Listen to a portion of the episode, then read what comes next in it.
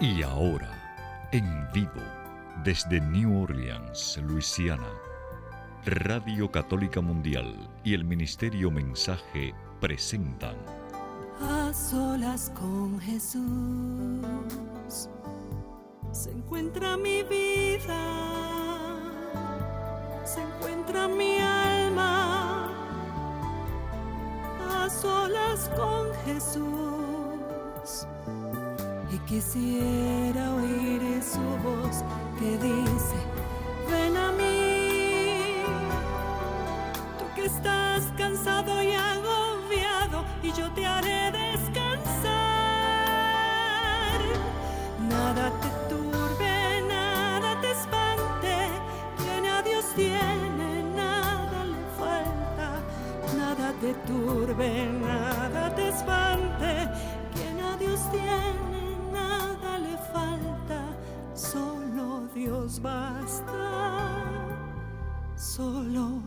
Basta. A solas con Jesús.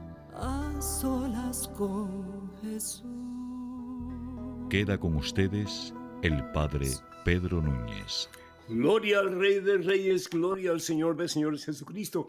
Hermanas y hermanos, qué gusto estar con ustedes en este su programa Solas con Jesús. Dios les bendiga en abundancia a ustedes, a ustedes queridos también. Hoy tenemos un programa muy interesante. Vamos a estar hablando con un sacerdote que además de ser sacerdote, también es abogado. Su nombre es el Padre Carlos Vargas, oriundo de Colombia, Suramérica y creo que el tema va a estar muy interesante, así que por favor no se lo pierda y háblele a sus amigos, a sus parientes para que ellos también puedan escuchar este programa que yo estoy seguro va a ser de beneficio para todos. Quiero, hermanas y hermanos, pues decirles que ya muy pronto, con el favor de Dios, vamos a tener un evento muy especial el sábado 14 de agosto en el monasterio que se conoce el monasterio como de la Madre Angélica eh, vamos a tener un día de mm, conferencias para todas las personas que atiendan, particularmente en referencia a la Eucaristía. Este servidor va a tener la hora santa y también pues una prédica dentro del contexto de este evento. Así que no dejen de asistir. Para más información pueden comunicarse con nosotros aquí en estudio en número telefónico es el 1866-398-6377, es para Estados Unidos, Canadá y Puerto Rico, y la demás completamente gratis, así que no dejen de comunicarse con nosotros en caso que ustedes quieran venir y participar y recibir las múltiples bendiciones que el Señor nos va a dar en ese día tan especial. Quiero también decirles, hermanas y hermanos, que, bueno, pues tenemos bastante material de este servidor, el Padre Pedro, a través del catálogo religioso de WTN. Tenemos el libro Conozca primero su fe católica, Conozca más su fe católica, que es diferente al primer libro que mencioné. Tenemos el libro ¿Cuántas iglesias fundó Jesús? Tenemos el libro Historias bíblicas que cambiarán tu vida, promesas bíblicas que cambiarán tu vida. Y bueno, pues todo eso está y más está en el catálogo religioso WTN. Número telefónico para que se comuniquen con las personas en ese lugar es el 205, ese es el área 205, número telefónico 795-5814, 205 795-5814. Y recordarles que vamos a Tierra Santa con el favor de Dios, ¿sí? A pesar de la situación como está un poco pues mal y demás, esperamos en el nombre del Señor Jesús que para septiembre ya todo esté bien, ya todo esté tranquilo y vamos a ir en octubre del día 12 al día 23 de octubre. Vamos a ir a Tierra Santa. Para más información, todavía algunos cupos disponibles. Por favor, comuníquense con Maciel Carrasco. Maciel Carrasco, que es la que está organizando eh, a través de la compañía de viaje ese peregrinaje. Número telefónico de ella es el 603-941-3078. Repito, 603-941-3078. 3078. O si quieren escribirle, pueden hacerlo yendo a Maciel, M-A-S-S-I-E-L, arroba canterburypilgrimages.com. Maciel, arroba canterburypilgrimages.com. Y de nuevo, nuestros teléfonos para que cuando hablamos las líneas telefónicas, ustedes nos honren con sus preguntas, comentarios y demás. Estados Unidos, Canadá y Puerto Rico, 1 866 398-6377 y la demás completamente gratis. Llamadas internacionales, por favor, marque el número 205-271-2976. 205-271-2976. En este momento, hermano que me escuchas, hermana que me escuchas, hacemos un alto en nuestro acelerado caminar diario, nos ponemos en presencia de Dios, hermano, hermana, vamos a orar.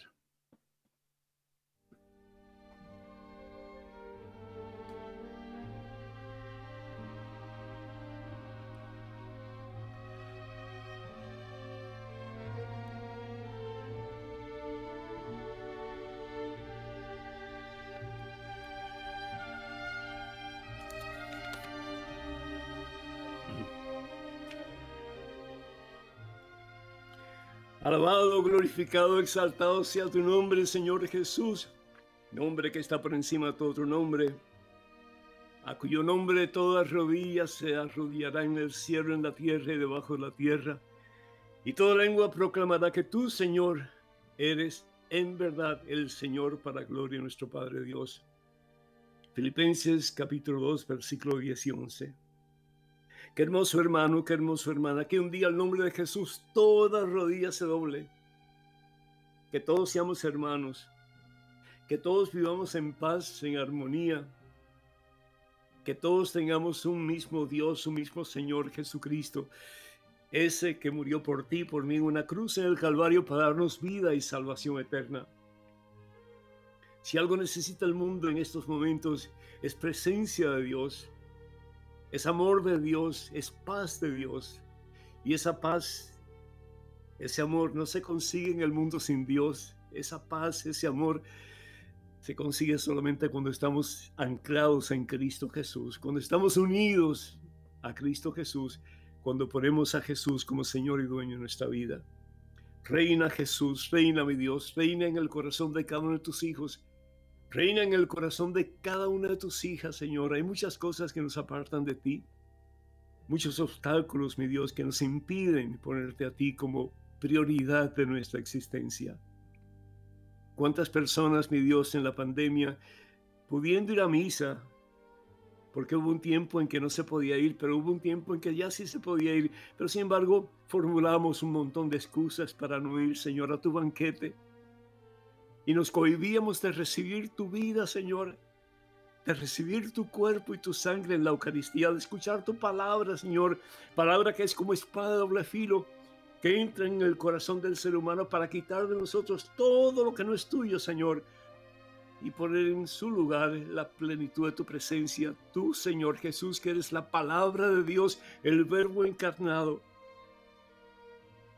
Obra con milagros, Señor, en nuestras vidas porque el milagro no es otra cosa, Señor, sino que una obra poderosa que necesitamos de ti, Señor, en este día. Una obra que nos levante de nuestra inercia espiritual, que nos saque, Señor, de nuestra pasividad religiosa. Un milagro, Señor, que nos impulse, mi Dios, a desear caminar en el camino de la santidad a pesar de los obstáculos y los problemas que podamos tener en nuestro diario vivir. Un milagro necesitamos, Señor. Una obra poderosa, una obra portentosa, Señor, que nos anime, mi Dios, a dejar las esclavitudes que tenemos y a las cuales hemos estado esclavizados por tanto tiempo, Señor, para ser, como dice San Pablo, prisioneros tuyos, Señor. Para que toda nuestra vida, Señor, sea un vivir para ti para que podamos de verdad decir como San Pablo, si vivo viviré para Cristo y si muero moriré para Cristo. En la vida y en la muerte yo no quiero ser ya del mundo sin Dios. Yo no quiero vivir por el camino ancho que me ofrece el mundo sin ti, Señor. Yo quiero caminar en tu camino, mi Dios. Aunque me cueste trabajo, Señor. Todo lo que vale la pena en la vida requiere sacrificio, Señor, y yo quiero estar dispuesto a sacrificar lo que sea necesario, Señor, con tal de caminar contigo, mano a mano contigo cada día, Señor, y de ayudar a otras personas, particularmente a los miembros de mi familia, a hacer lo mismo, Señor. Reina con poder, mi Dios. Reina con poder en los corazones de cada uno de tus hijos que están escuchando y en aquellos que van a escuchar, Señor, en los próximos días. Úngenos, oh Dios, con la plenitud de tu Espíritu Santo, como ungiste a María Santísima, como ungiste a tus discípulos y, seguidores el día de Pentecostés, Señor. Úngenos, oh Dios, con la plenitud de tu amor. Danos, oh Dios, la valentía para predicar tu nombre, Señor, aún a aquellas personas que no quieren oír de ti. Y no solamente con palabras, pero más aún con nuestras acciones, con nuestro testimonio de vida cristiana. Obra el milagro, Señor. Obra el milagro con poder, mi Dios, con autoridad, Señor. Te permitimos, te damos autoridad para que quites de nosotros todo lo que no es tuyo, Señor. Y como tú, divino alfarero, tomes nuestra silla en tus manos. Rompas en nosotros lo que no es tuyo, Señor, y nos hagas de nuevo. Imágenes tuyas, mi Dios. Pasos nuevos, Señor pasos que puedan iluminar a otros con nuestro estilo de vida, con nuestro sí a ti, con nuestra vida cristiana verdaderamente vivida de acuerdo a tu santa voluntad. Alabado, glorificado, exaltado sea tu nombre, Cristo Jesús. Bendito por siempre seas tú, mi Rey, mi Dios y mi Señor. A ti la gloria, a ti la honra, por los siglos de los siglos. Amén, Señor. Bendito seas mi Dios. Amén. Amén.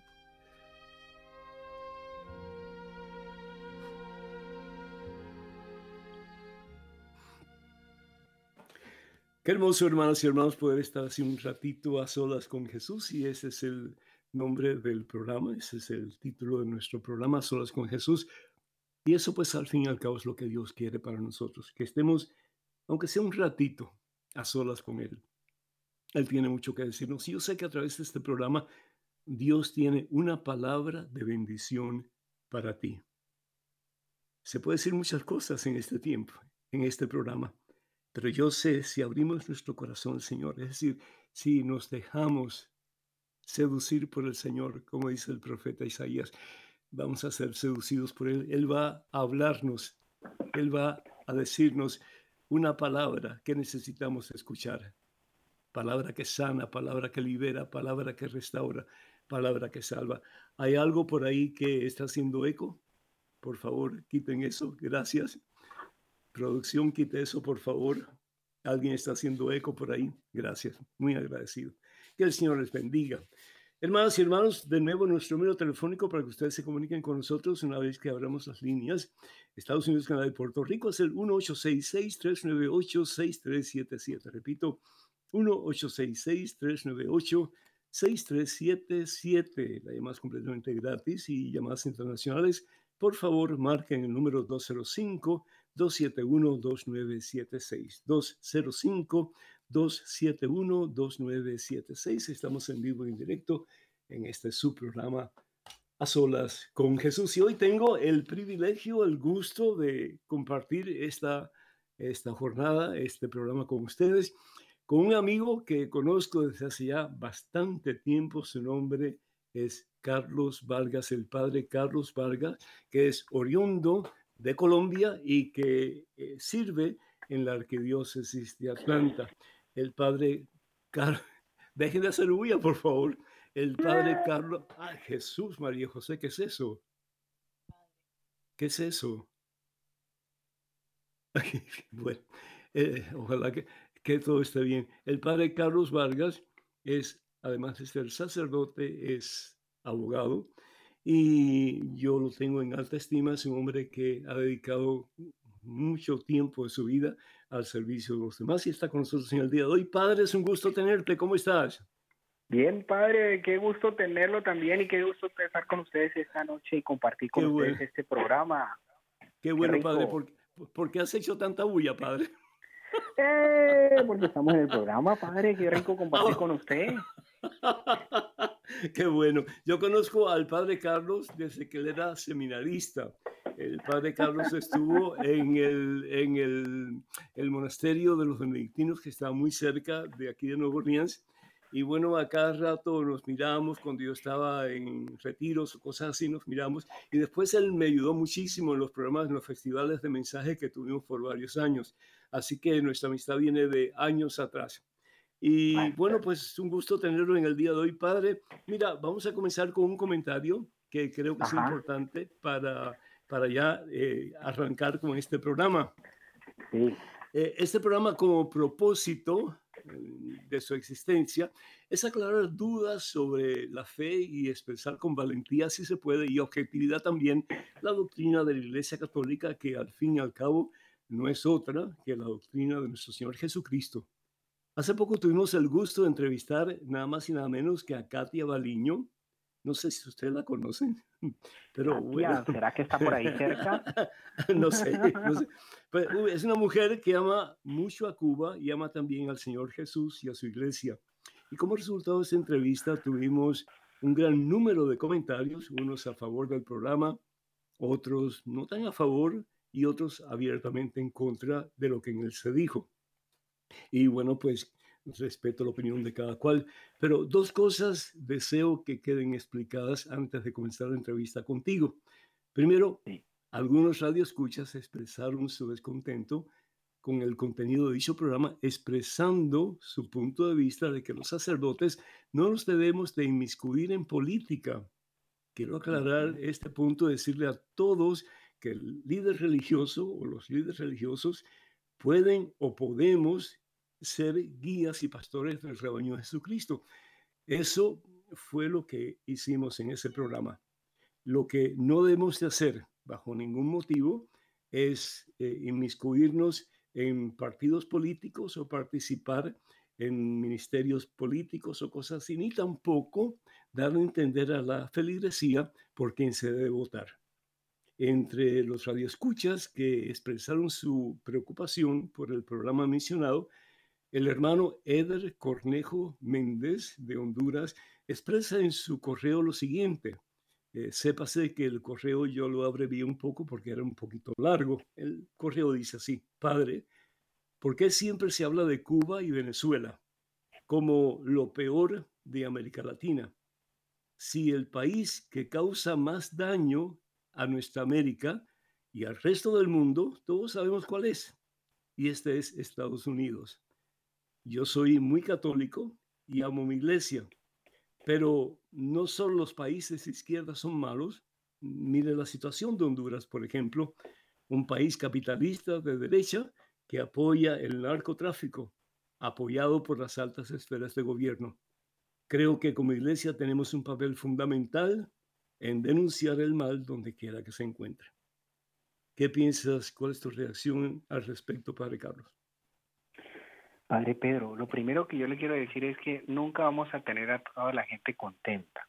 O sea, cualquier comentario que hagamos aquí, siempre van a haber puntos de vista y este es, por eso, esto es lo hermoso de estar en un país en donde podemos hablar libremente. Esto no se puede hacer ni en Venezuela ni en Cuba como lo, lo dice el señor y en Estados Unidos lo podemos hacer y en los países capitalistas podemos hacer este, este tipo de comentarios porque está la libertad de expresión y la libertad religiosa que no existe en estos lugares y por eso nosotros hablamos abiertamente de estos temas. Cada país tiene su problemática. Si uno le pregunta, por ejemplo, a los, obispos o a los sacerdotes de cada lugar, ellos me nos van a decir, mire, aquí tenemos este problema de corrupción, aquí tenemos problemas de violencia, aquí tenemos problemas de, eh, inmoralidad. Bueno, en cada país, si le revisamos a cada país de Latinoamérica, pero tenemos que hablar sobre todas estas situaciones que están viviendo nuestros pueblos en Cuba, Venezuela y habría que agregar Nicaragua, porque, porque es muy difícil la situación que están viviendo los pueblos, o sea, en la parte eh, de pobreza, de sometimiento, lo que, lo que yo mencionaba ahora, de que no hay derecho ni siquiera a expresar. Ahorita, por ejemplo, en Nicaragua acaban de meter a la cárcel a todos los candidatos oponentes o todos los posibles candidatos presidenciales, todos para la cárcel. O sea, no hay derechos. No hay derechos. Y vamos a Venezuela, donde pues ya hay un señor que es presidente por cuántos años, vamos a Cuba, ¿sí? Claro, la situación de Honduras también es una situación difícil, un señor que también eh, con, con, con problemas, bastantes problemas, ¿no? Pero es, es levantar nosotros la voz como iglesia frente a las situaciones que se están presentando en nuestros pueblos. Nosotros también somos una voz y también tenemos ese derecho de opinar. A veces se nos quita ese derecho. No, usted es sacerdote, usted no puede hablar de política. Ve, ¿por qué no? Ve, o sea, nosotros no tenemos ningún derecho de opinar. No, la religión y el Estado y el gobierno de esa parte es separado. No, nosotros también tenemos derecho a opinar. Y cuando hay cosas que hay injusticia, cuando hay corrupción, cuando, ah, pues cuando hay cosas que no son, hay que hablar, padre. y, tenemos ese derecho también como ciudadanos de, de, opinar y de hablar. Que, Eso queda, queda claro, padre, queda claro que eh, el líder religioso no solamente puede hablar, puede anunciar las cosas buenas que están pasando y denunciar las cosas malas que pasan, pero es su derecho, su derecho como ciudadano y también pues como líder religioso, como cristiano. Jesucristo eso fue lo que hizo, es decir, él no solamente habló de las cosas hermosas del reino, pero también pues denunció las cosas malas que él veía en su tiempo y con toda razón lo hizo. Esas fueron las razones por las cuales él fue crucificado, ¿verdad? Esas fueron las razones por las cuales Juan Bautista fue decapitado, etcétera, ¿verdad? Entonces es importante, es importante que estemos conscientes que sí, no debemos de inmiscuirnos en el, en el engranaje político del país, tomando una posición política, pero sí debemos de expresar nuestro punto de vista, sobre todo como pastores de la iglesia, como líderes del pueblo de Dios. Al fin y al cabo tenemos el derecho de hacerlo porque el pueblo necesita también formarse sociológicamente en lo que se refiere a la política del país o a la política de un determinado distrito o eh, pues, no sé, eh, ciudadano, en fin, ¿verdad? Lo que sea. Sí, sí. Y muchas veces la gente consulta con nosotros también. Eh, aquí en las, por ejemplo, aquí en las elecciones de Estados Unidos, varias veces las personas se me acercaron, padre, ¿por quién votar o qué hacer? Entonces uno tiene que orientarlos, ¿no? Nunca favorecer a ningún candidato, presentar sí, opciones. Claro. La, la, lo, que, lo que pide la iglesia es que presentemos las plataformas de los candidatos a la presidencia o cualquier tipo de ministerio público y que eh, apuntemos a las cosas que realmente van en contra de la doctrina de la iglesia y que los candidatos pueden estar a favor de ellas. Entonces, a esas, eh, a esas plataformas, pues hay que decirle, mire, por esto y por esto no pueden votar por esta persona, por esta razón, ya bien sea el aborto, ya bien sea eh, lo que sea, ¿verdad? en fin, pero sí debemos decir, bueno, dentro de las posibilidades que hay, eh, ustedes escogen cuál ustedes piensan que tiene la mejor plataforma de acuerdo no solamente a lo que es el bienestar de, la comunidad, pero también que esté de acuerdo con la moral de la iglesia. Sí, señor. Padre, ¿qué, ¿qué ha pasado en Colombia? ¿Qué ha pasado en Colombia? Un país tan religioso, un país tan, tan dado al cristianismo y que hoy día está en una convulsión bastante fuerte. Y no solamente Colombia, vamos a Honduras también, la misma cosa, vamos a la mayoría de nuestros países de América Latina y vemos más o menos la misma situación, corrupción por todas partes, una política que ofrece mucho y que después cuando llegan al poder, muchas de estas personas, no digo todas, pero muchas de estas personas eh, se, se, se sacian del poder de tal manera que se olvidan del pueblo. ¿Por qué está pasando esto, Padre? Padre, pues tenemos, digamos, lo que es una, una combinación de muchos elementos. Todavía en Colombia, pues, el tema del narcotráfico es bastante fuerte, todavía, qué triste decirlo, pero somos los mayores productores de, de cocaína del mundo. Entonces, entonces tenemos esa situación ahí. Ahora, la situación política, tenemos un presidente que se dice de derechas, pero, pero a veces como que le queda a uno la duda si sí o si no.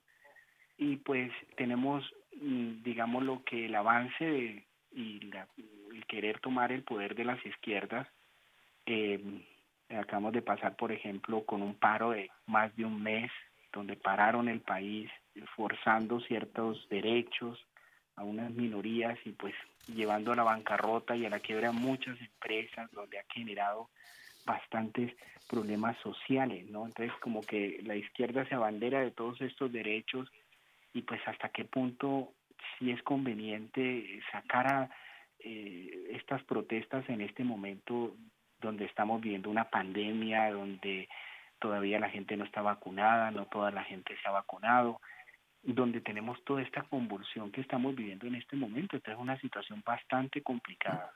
Fuera de eso, pues agregarle eh, el supuesto acuerdo que se hizo con las FARC, las guerrillas, que pues en, en, en parece que, que queda en el papel porque pues esta gente ya, ya hay más grupos disidentes en este momento de las FARC que lo que existían antes, ¿no? Entonces, pues uno, bueno, ¿y quiénes fueron los que se entregaron? los que están en el Congreso, que, o sea, está todo este dilema social que se está viviendo y pues a sumarle la corrupción y todo, toda la, se complica mucho toda esta situación. Y yo, yo agregaría algo más en la parte espiritual, padre. Mm, quisiera mencionar esto, ¿no? Cómo, cómo se han ido metiendo dentro de la estructura colombiana también estas creencias de, que vienen también de Cuba y de Venezuela, de, los santeros y todo esto, que lo que buscan es simplemente pues, bajar, bajar la, la moral espiritual del pueblo para que se empiecen a instalar otras cosas dentro del otras creencias dentro del pueblo colombiano, pero, pero han resistido. Yo, yo quiero saludar a todos mis hermanos de Colombia, decirles, se ha resistido, eh, se ha podido frenar mucho todo este, este avance, hemos estado orando, ofreciendo oraciones por todo esto para que, para que estas fuerzas no tomen control de Colombia, para que eh, Colombia no, no, no llegue a ser dominado por estas fuerzas que, que quieren quitarnos, digámoslo, la libertad y todo lo que, pues, que, se ha luchado por tantos años. ¿Cómo está la iglesia en Colombia, padre?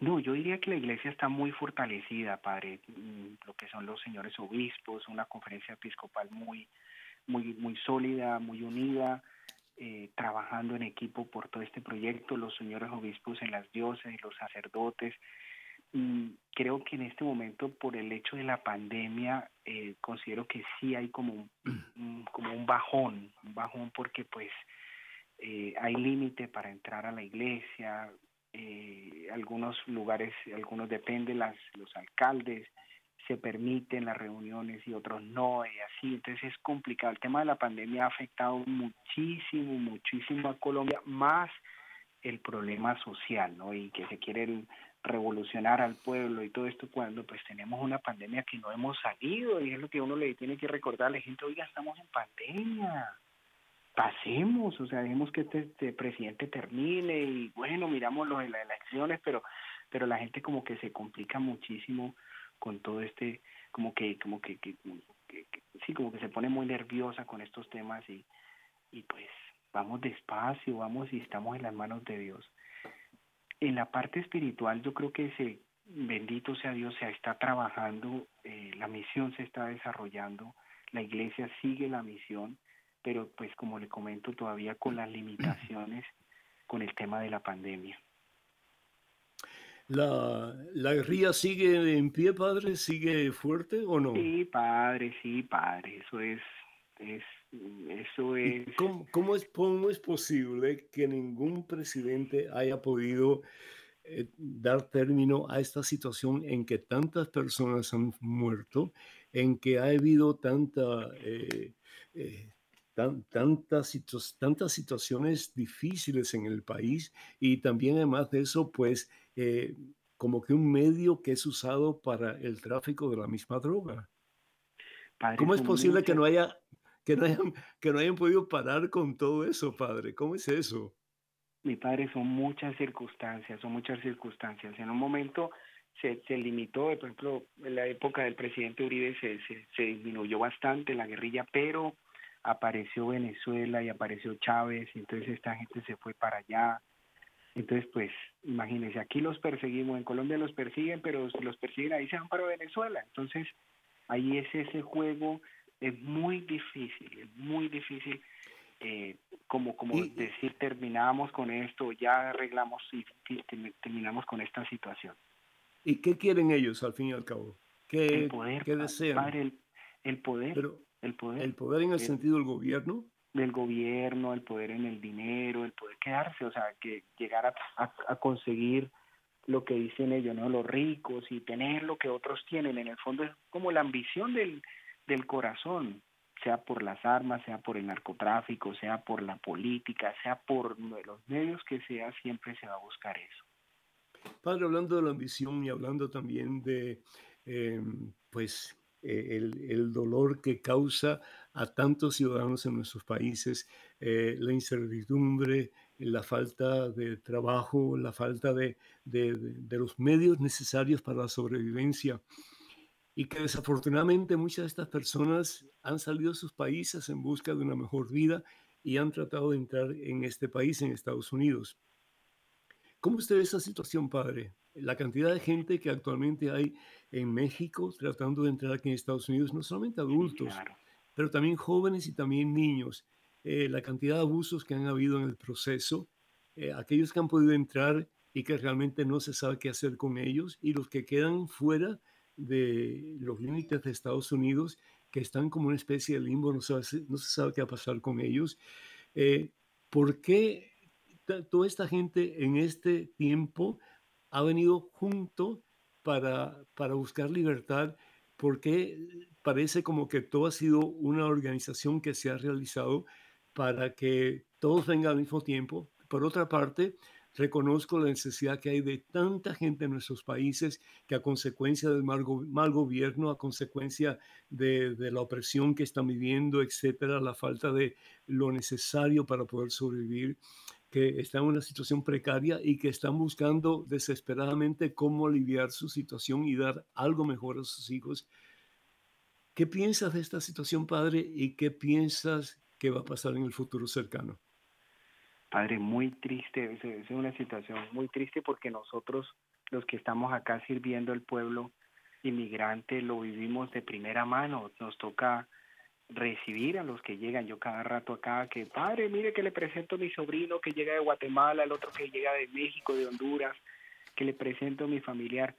Nosotros, o sea, yo como sacerdotes me toca de primera mano todo esto, de la gente que llega, de la gente que, que, que viene con ese deseo de, dicen ellos, de superación, de salir adelante, de prosperar, de, de mejorar la vida. Y ya uno les pregunta, bueno, ¿y por qué se vino? Dicen, no, allá no hay trabajo, no hay oportunidades, hay mucha violencia, no se nos dan opciones, o sea, ¿qué otra opción tenemos, padre? La única opción que yo tenía era venirme para acá o venirme para acá, y el resto quedarme allá, tengo una familia, tengo unos hijos, ¿yo de dónde le doy de comer a esos hijos?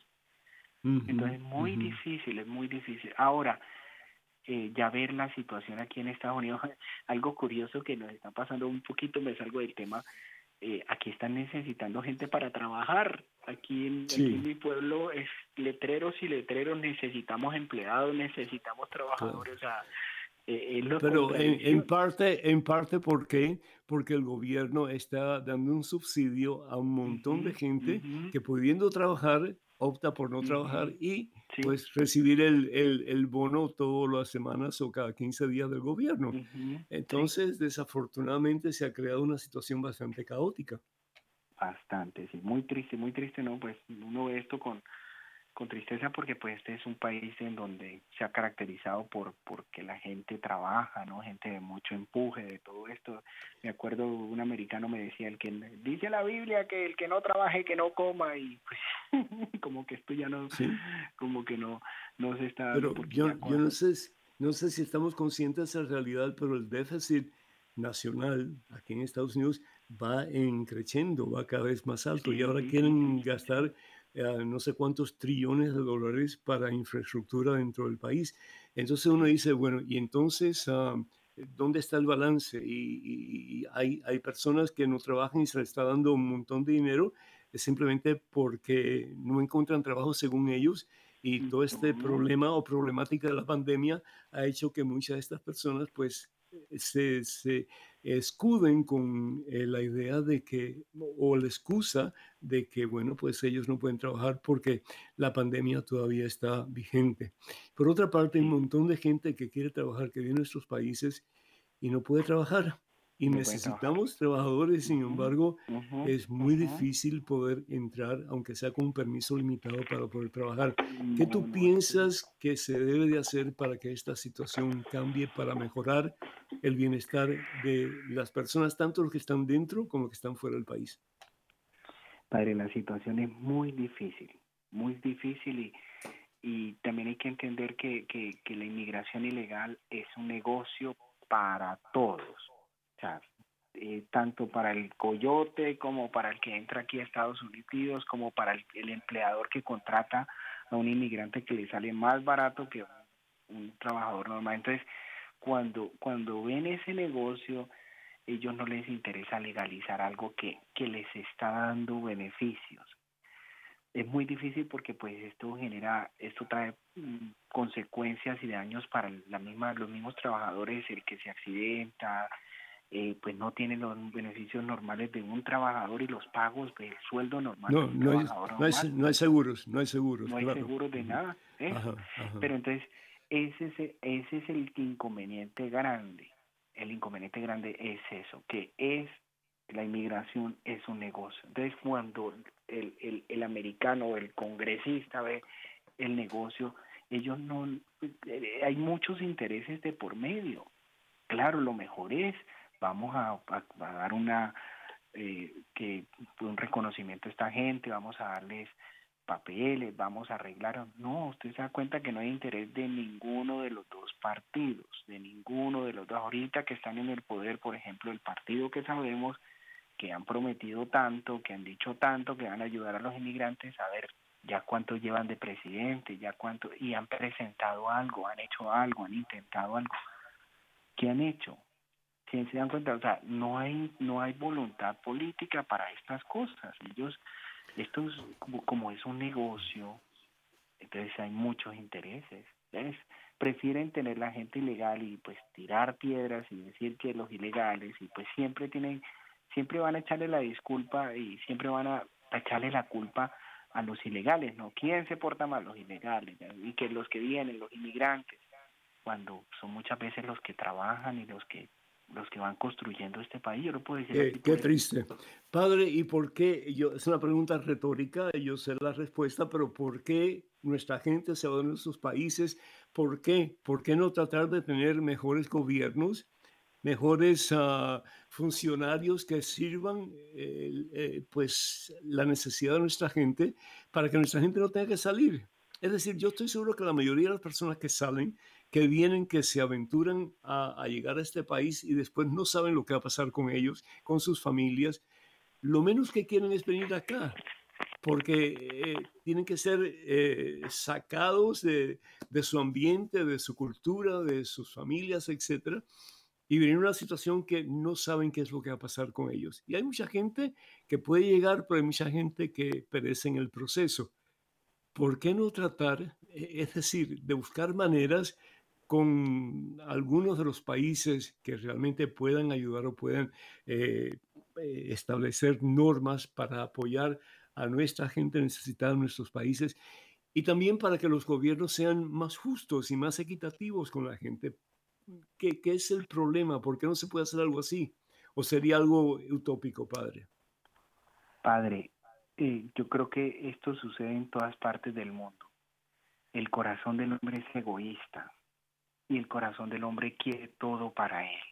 Entonces, hablar de esto en la política, por ejemplo, en nuestros países, eh, afecta, afecta ese interés personal que que tiene el político, que tiene el empresario, porque, porque ellos egoístamente quieren todo para ellos. Es la mentalidad, padre, es la mentalidad que se ha ido metiendo en los pueblos y, y romper esa mentalidad de pensar en, en grupo, en, en comunidad, en que a todos nos vaya bien, es... Entonces, padre, ¿eso, ¿eso quiere decir tal vez que el cristianismo ha fracasado? No, padre, no, yo creo que no ha fracasado, yo creo que no lo hemos aplicado. no, lo hemos, no lo hemos puesto en práctica, está ahí, está, está ahí, la, la eh, está. Eh, Eso es un juego de palabras, padre, porque es decir, si, no se aplica, es decir, no funciona porque no se aplica, y si no funciona porque no se aplica, fracasa, ¿cierto? Pero bueno, eh, comprendo lo que tú dices y estoy muy de acuerdo. El, el, cristianismo tiene que ser aplicado para que funcione. ¿Cómo podemos hacer, además de la oración, qué podemos hacer para que nuestros países, nuestros gobiernos realmente comiencen? Porque la mayoría de ellos, si tú pones a pensar, son personas de fe, ¿verdad? Eh, lo, que tú, lo que tú dijiste anteriormente tienes mucha razón. El poder los, los ciega y de tal manera que lo que les interesa es el yo, yo, yo, yo antes, yo siempre, yo después, etcétera, ¿no? Y el pueblo, pues, lo que le pase, le pasa y ya. Yo voy a tratar de llenar mis bolsillos. ¿Qué podemos hacer como iglesia para que la situación comience a cambiar, para que pueda haber una mejoría en la mentalidad de nuestros gobiernos y de esa manera para que haya un bienestar más auténtico para nuestros pueblos, especialmente para la gente más necesitada.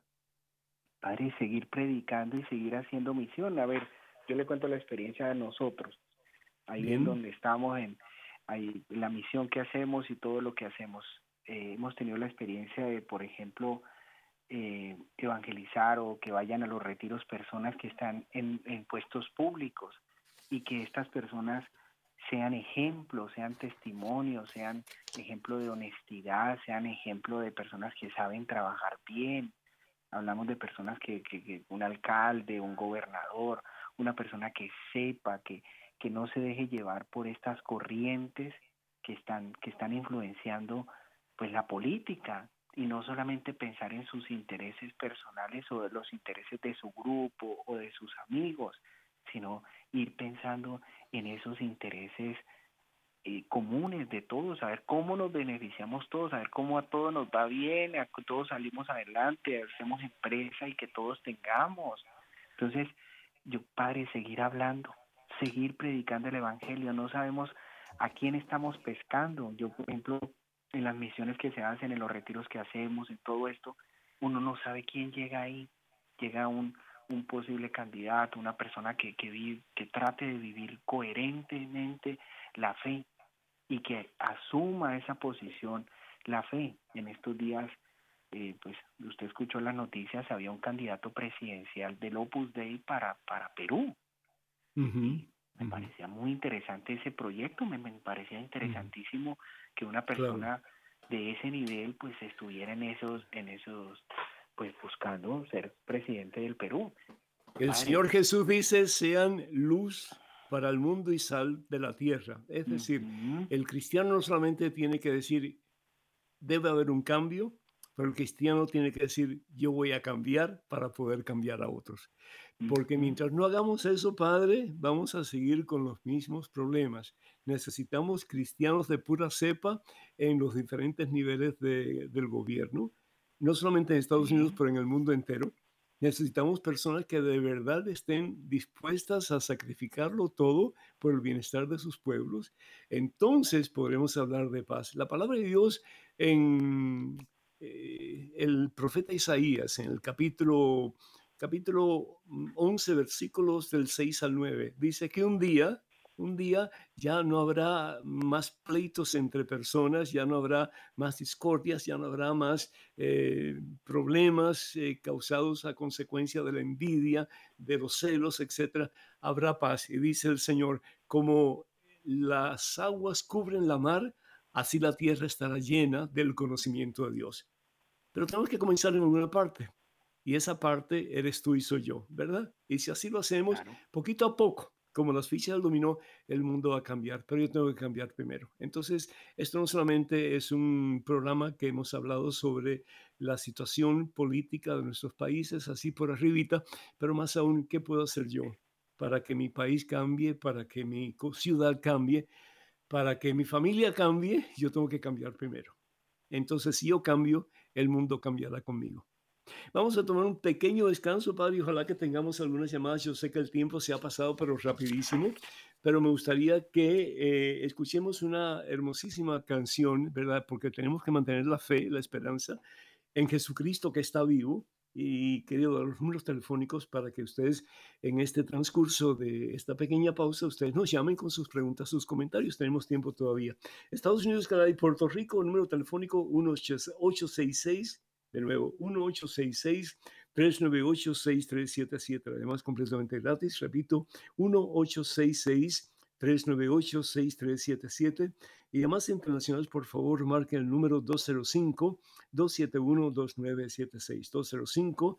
205-271-2976. Escuchemos esa hermosa alabanza titulada Jesús está vivo, de Marcos Ramos.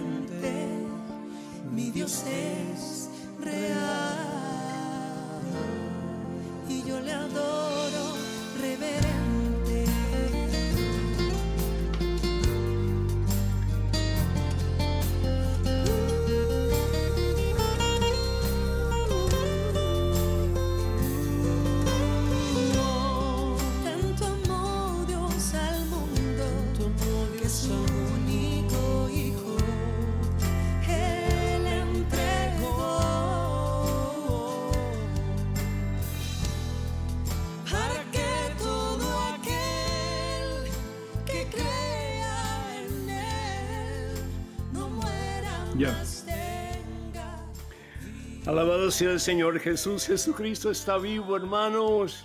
El cristianismo funciona, lo que hay que ponerlo en práctica.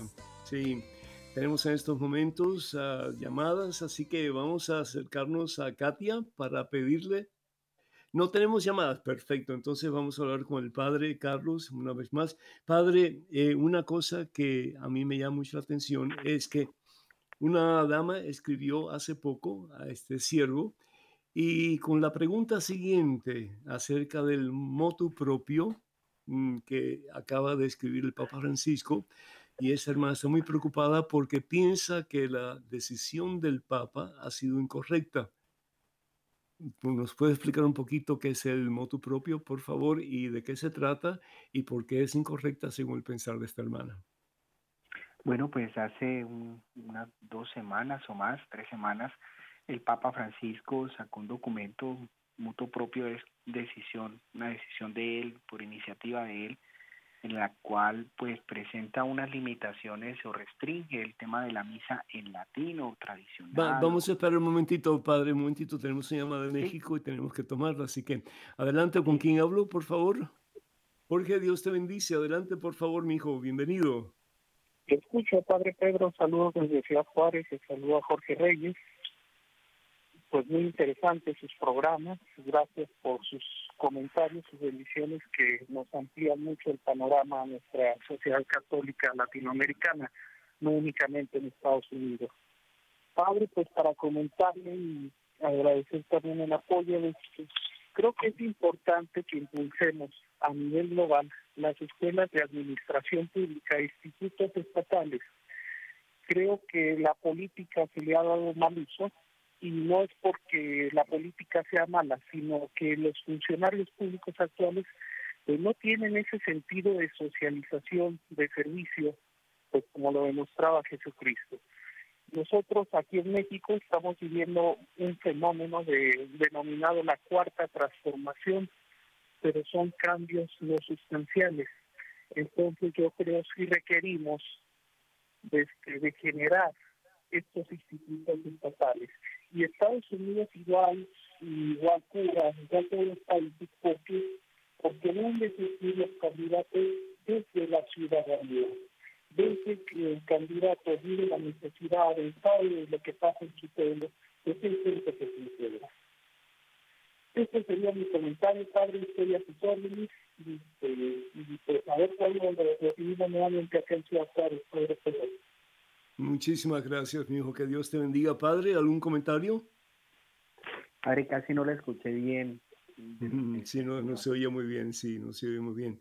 Pero bueno, él, él está hablando acerca de la reforma de los gobiernos y pues eh, se está estableciendo algún tipo de sistema para que haya más eh, conciencia, eh, sobre todo de parte de los gobernantes hacia las las necesidades del pueblo. Sí. Tenemos a María de New Jersey. María, ¿me escuchas? Sí, padre, le escucho. Buenas noches. Muy buenas noches, bienvenida. Dios te bendice. Adelante, por favor. Amén. Padre, pues viendo eh, rápidamente cómo la gente parece que está teniendo ahora una tendencia a buscar algo diferente en todos los aspectos, en el aspecto político y en el religioso. eh, ahora, hoy día hablar de Dios, eh, la gente se enoja, es eh, como algo eh, retrógrado, eh, ahora es el universo, ahora es que yo soy Dios, es que toma de energía del, de, de, del, de, sí, del universo, ¿no? Y, y todo, y se habla muy bonito y se habla de tantas cosas o estas tendencias de el mesia, eh, judío mesianismo, la gente se está saliendo de la iglesia buscando estos otros movimientos y este otro tipo de cosas y yo no entiendo de pronto en qué en qué estamos fallando, en qué está fallando la iglesia, que la gente se está yendo así cuando uno tiene la verdad y tiene ese tesoro tan grande y ya uno no sabe cómo hablarles y cómo explicarles porque eh, se molestan, no quieren escuchar. Consciente de que esto no es nada nuevo. Esta es una situación que ha eh, tomado lugar en la iglesia siempre. De ahí San Pablo que habla en su segunda carta a Timoteo capítulo 4 versículo 1 en adelante y dice, te ruego delante de Dios y de Cristo Jesús, juez de vivos y muertos que ha de venir y reinar. Te digo, predica la palabra, insiste a tiempo y a destiempo rebatiendo aconsejando siempre con paciencia, dejando enseñada, enseñanza, pues llegará un tiempo en que los hombres ya no soportarán las Padre Carlos, ¿puede usted continuar? Sí, sí, sigo. Ah, bueno, pues aquí ya pues agradeciéndole por la invitación, Padre Pedro, agradeciéndole por, por sus comentarios, agradeciéndole por todo lo que hemos compartido hoy, pues es una bendición estar en este programa y eh, como unas conclusiones, oremos, sigamos orando, esta es nuestra parte, ¿no? Nuestra parte es ver, ser, ser la sal y la luz del mundo, mostrar la verdad, pero la oración es nuestra parte. Por ejemplo, eh, ¿qué hacer usted que está en su casa? Usted dice, ay, este mundo cómo está, mire lo que está pasando en nuestros países. Esto no lo decimos para asustarlo, esto es para decirle, oiga, necesitamos orar más, necesitamos comprometernos más, necesitamos ser parte de una nos da una bendición, nos da una bendición, por favor, ya esta situación. Bueno, que el Señor los bendiga, los guarde y los, los proteja siempre, el Padre, el Hijo y el Espíritu Santo. Amén. Gracias. Que tengan buena noche, Igualmente, bendiciones. padre, gracias.